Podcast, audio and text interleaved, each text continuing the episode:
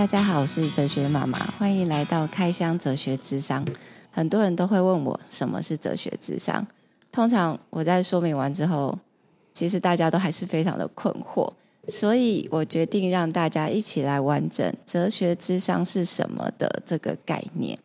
那我们今天邀请到大雄，先跟大家打个招呼吧。各位听众，大家好，我是大雄。好，我想要先介绍一下大雄。那因为大雄他不是住在工作室的附近，所以我们第一次约智商的时候是线上。因为我们线上智商都会有一种默契啦，就是在我以往的所有的线上智商，大家都是乖乖的待在一个房间里面，一个安静独自只有一个人的房间。那那一次我跟大雄约好了时间，然后打开镜头，发现跟我想象完全不一样。他就是在一个夜晚，然后在他的车上。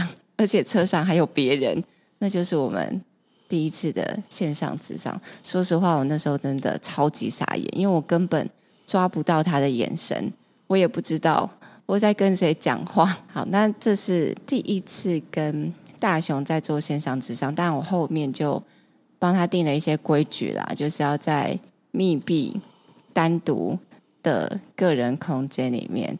后来因为他也有机会可以来到工作室。我见到他本人的时候，还是吓了我一跳，因为他讲话非常非常的大声，存在感很重，也不是我一般生活领域会遇到的人。其实我在当下，呃，会有一种疑问说：哲学之上真的行得通吗？对我来说也是一个挑战。好，但是呢，其实他有一点出乎我的意料。因为他有一个很重要的特质，就是他非常的开放，他对于谈论自己的事情是非常的坦然，几乎是没有任何的防卫心，也不会自欺欺人，也可以接受很多不同的观点。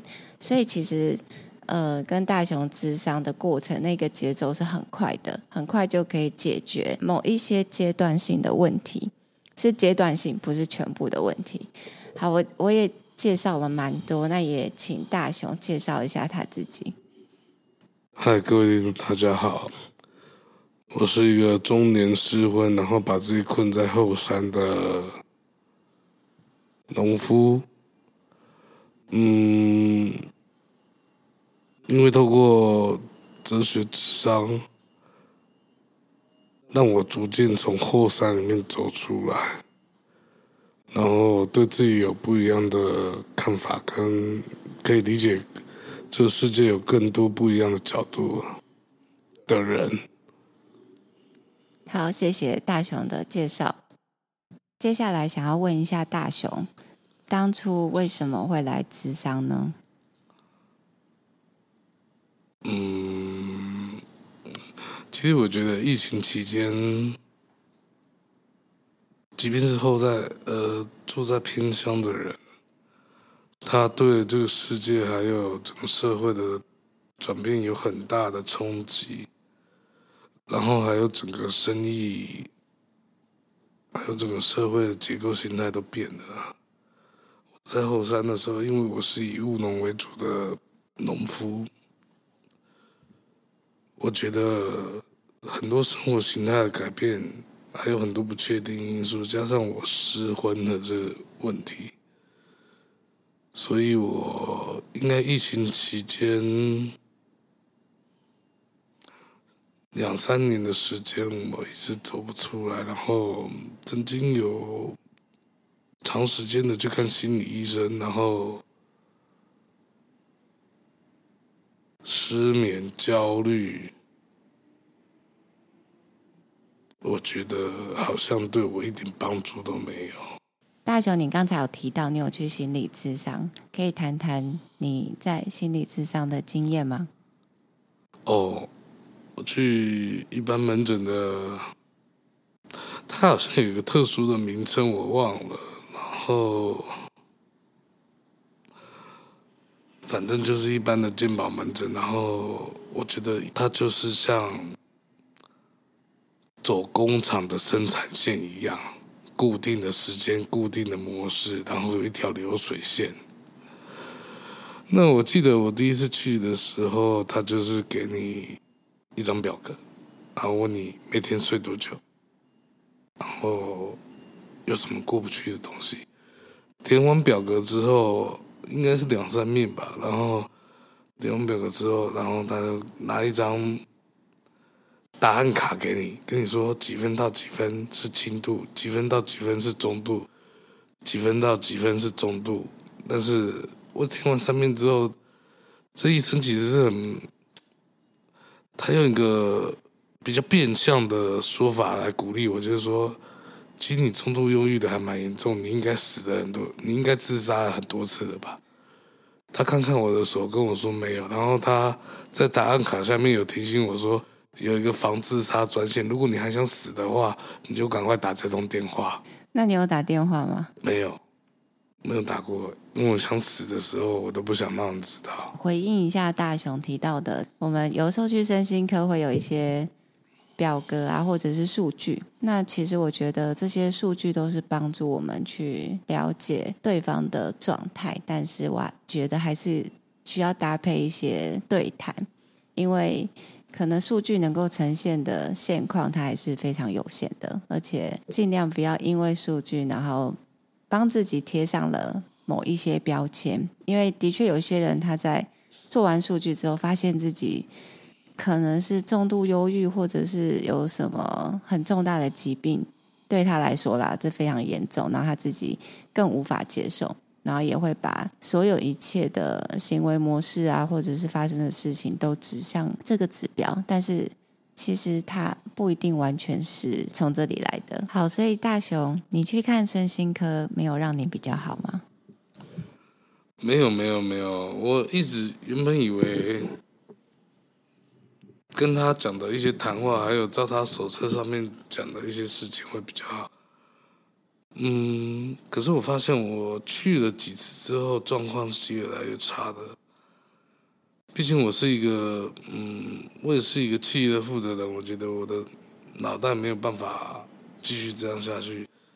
又加上他其实会开一种类似镇定剂的药，让我思考停滞，然后。越变越笨，我后来就渐渐的不去。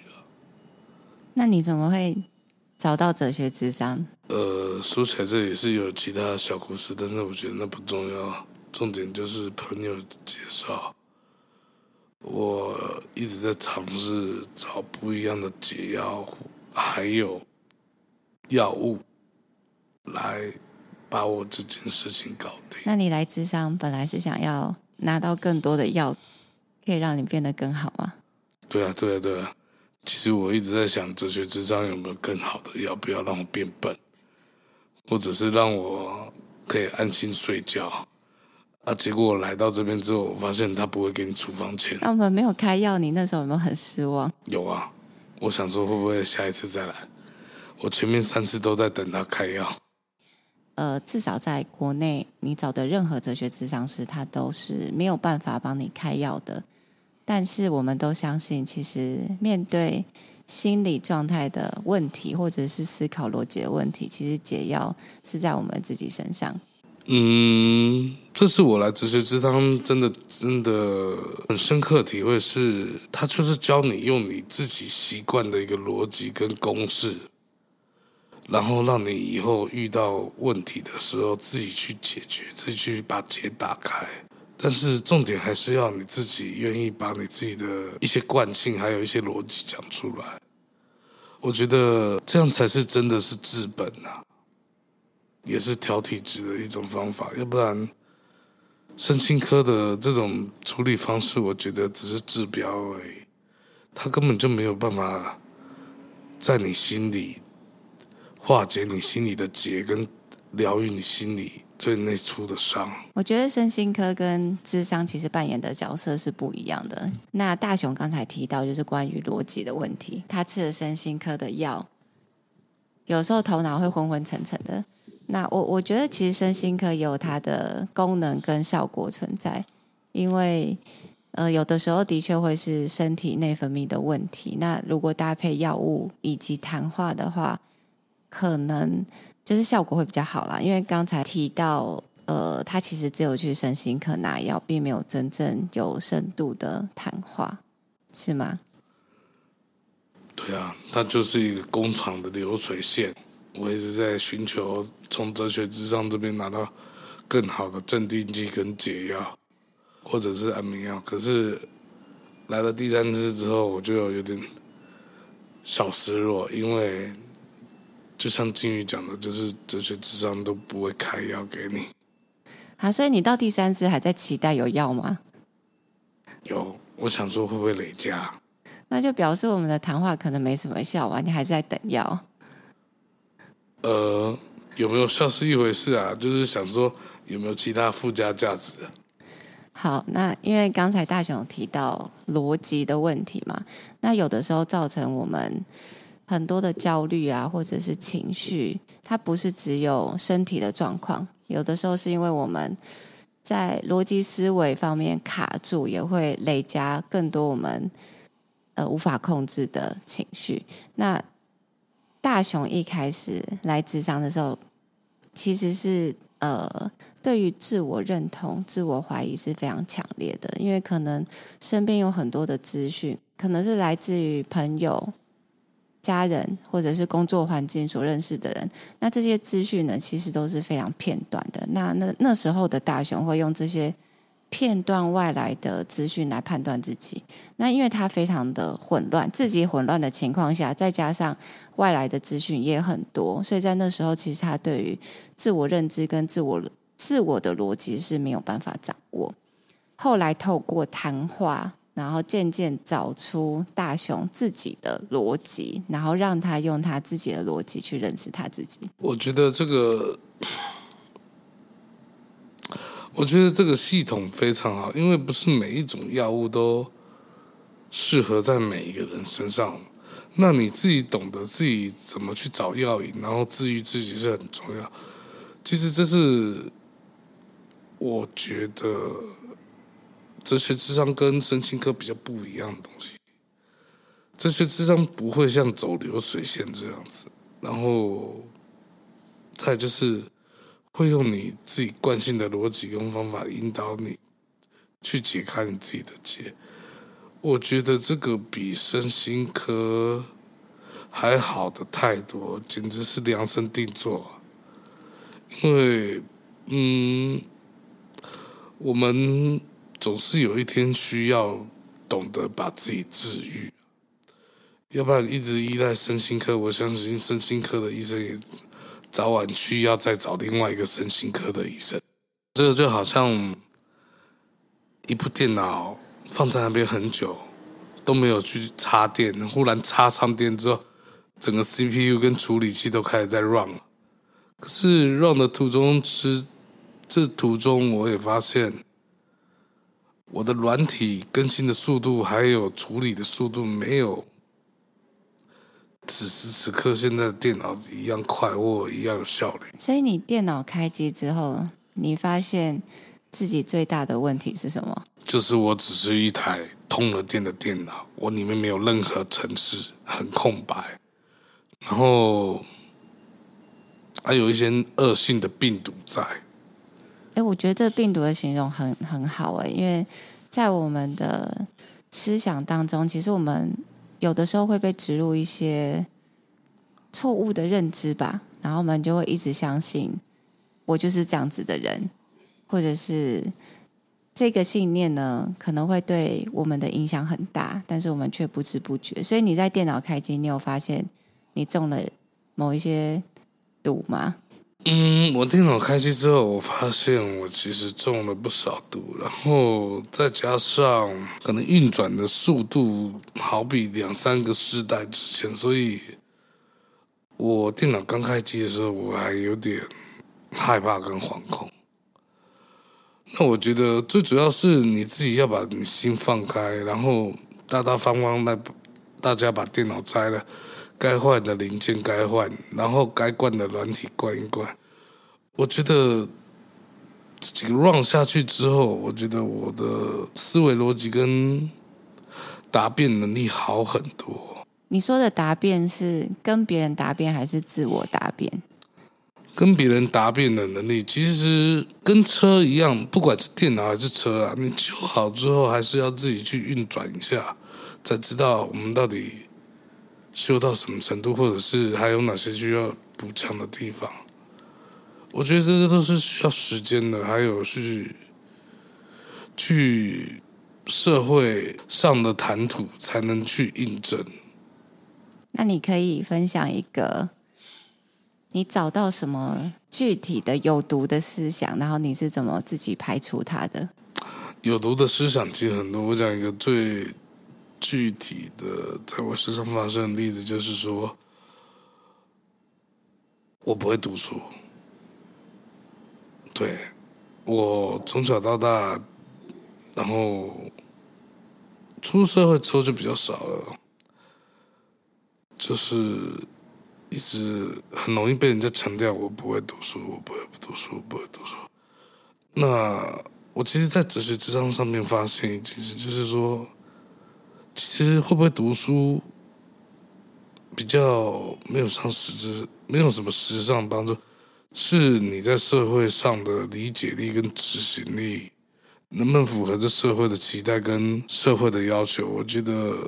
这个比读书还来得重要啊！是哲学上让我想透了这些事情。所以没有读书的这这一个事情，会让你产生很多的负担，或者是觉得你就是一个不够好的人啊，或者是会造成一些自我否定吗？会会会会，就也不知道是哪里来的。我平常的话就很像一只。发了疯的僵尸一直在不断的乱跳、乱跳、乱跳啊！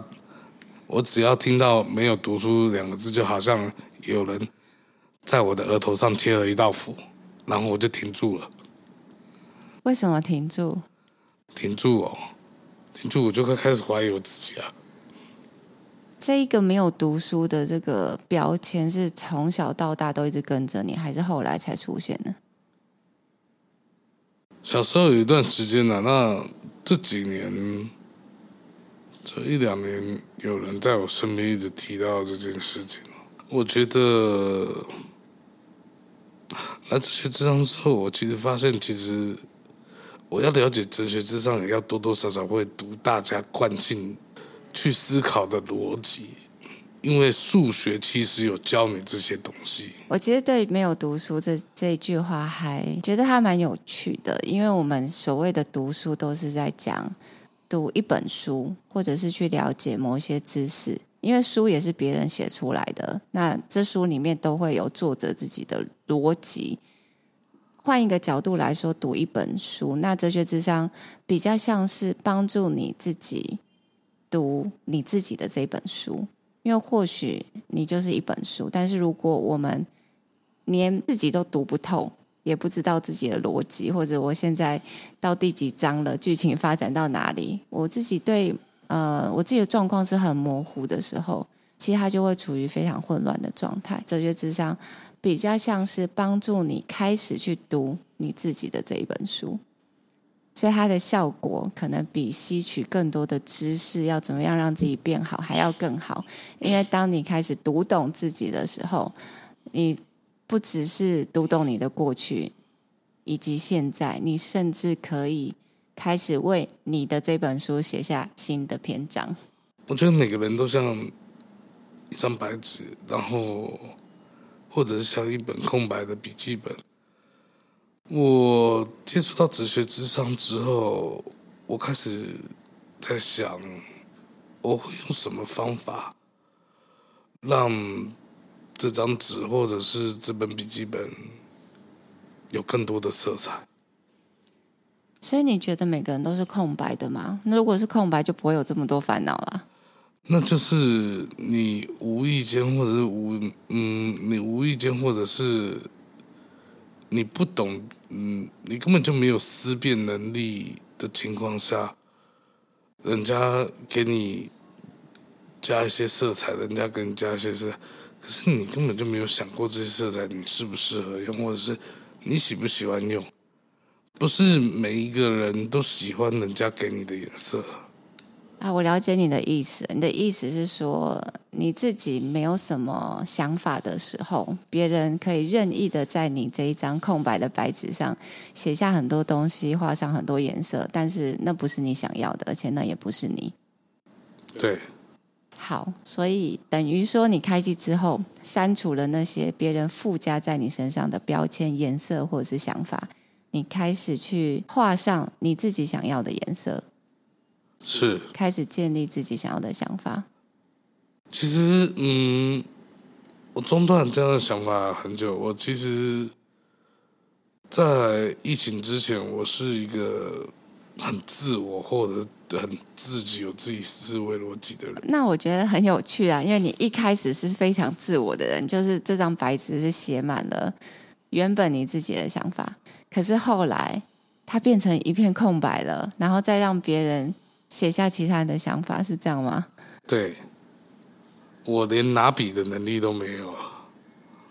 那他当初怎么变成空白了？你本来是有自我的想法，后来变成空白，是因为你身上发生的那些挫折跟事情，让你的自信啊、自我啊，或者是你的想中心思想都不见了吗？对，其实我一开始这几年我身上发生的事情，我一直在想我。我其实没有别人想象中的坚强，嗯，我没有想过一个家庭会让我得失心这么重。这就是一个自我认识的过程，因为有时候我们一开始对于自己可能会有一些既定的想法，可是，在发生事情之后，发现原来我不是我想的那样，但是。我们还没有找到，那我到底是怎么样的时候？如果有很多的声音又影响了我们，就会陷入困惑的状态。但是这，我觉得这都是过程啊。如果没有经历这一段，也不会到现在去确认说我自己到底是怎么样的一个人，或者是我的思想是什么。说的很好，自己的自己心里的自我意识还有中心思想要很够强，要不然很容易迷失自我。或者是适度的要找人讲讲话，这就是我觉得哲学智商跟心理智商，呃，身心科不一样的地方。我这样子两个比较之后，我觉得教你治愈的能力很重要。就好像老人家一直讲说，要给你鱼吃，不如教你钓鱼。那我觉得你去看什么名医，去拿什么药，都还来得重要。不可能时时刻刻都有人在你旁边帮你，你自己要学会疗愈你自己。我觉得这才是所有一切的根本。跟你发现你自己本身哪里有问题，我觉得这才是人家所谓的调整体质吧。刚才大雄提到发现自己到底哪里有问题，因为我记得他前一阵子有跟我讲过说。他好像变成问题儿童了。对啊，因为我一开机之后，我就会锁定我身边每个人当成目标，然后每个人就拿来计算一下，计算嗯，去侦测他下一步要干嘛。那他做这个动作是要干嘛？我连我家的狗都拿来做实验的，看他们的反应是什么。所以你开始分析你家的狗，还有你身边的朋友。对，我发现都一样是畜生，好像大家的本能反应都差不多。不要这样子啦！关于自我分析啊，它其实是蛮好的一个开始，但是这是我个人的建议啦，就是说我们也不要去过度分析我们身边的人，还有过度分析自己，因为呃。这会陷入一个思想中的焦虑感。我好像看到我很多问题，可是我都没有办法解决。我又想到了另外一个新的问题，层层累加之下，反而会让我们自己更慌。分析自己其实是要让我们看清楚我们的现状。那最重要的还是如何去解决我现在面对到的问题。那甚至有一些我看到的问题，说不定是短时间没有办法解决的。那我们也可以找到一个自处的方式去面对它。有的时候急于去解决问题，反而会让我们乱了自己的节奏，或者是在一个看见问题马上要解决问题的圈圈里面不断的在打转。没有，这是听听到大雄刚才就是连狗都分析了，我忍不住想要提醒一下，呃，看到自己的问题也不要过度分析啦，不然真的会很焦虑。好，那最后呢，如果要用一句话来形容哲学咨商，你会说什么？你要跟那种不认识哲学咨商的人介绍，只有一句话哦，你会说哲学咨商是什么什么？你会怎么形容呢？教你自己练你自己懂的内功，然后把你身上的不好的病毒都排除掉，就是内功。从调整体质开始。好，今天谢谢大雄跟我们分享的开箱哲学咨商他自己的体验啊。那希望他分享的对大家都能够有一点小小的帮助。那如果你有任何对于哲学咨商的问题，也可以来我们粉专或者是 IG 留言，我们也会尽力的回答你的问题。那我们今天就聊到这边，拜拜，拜拜。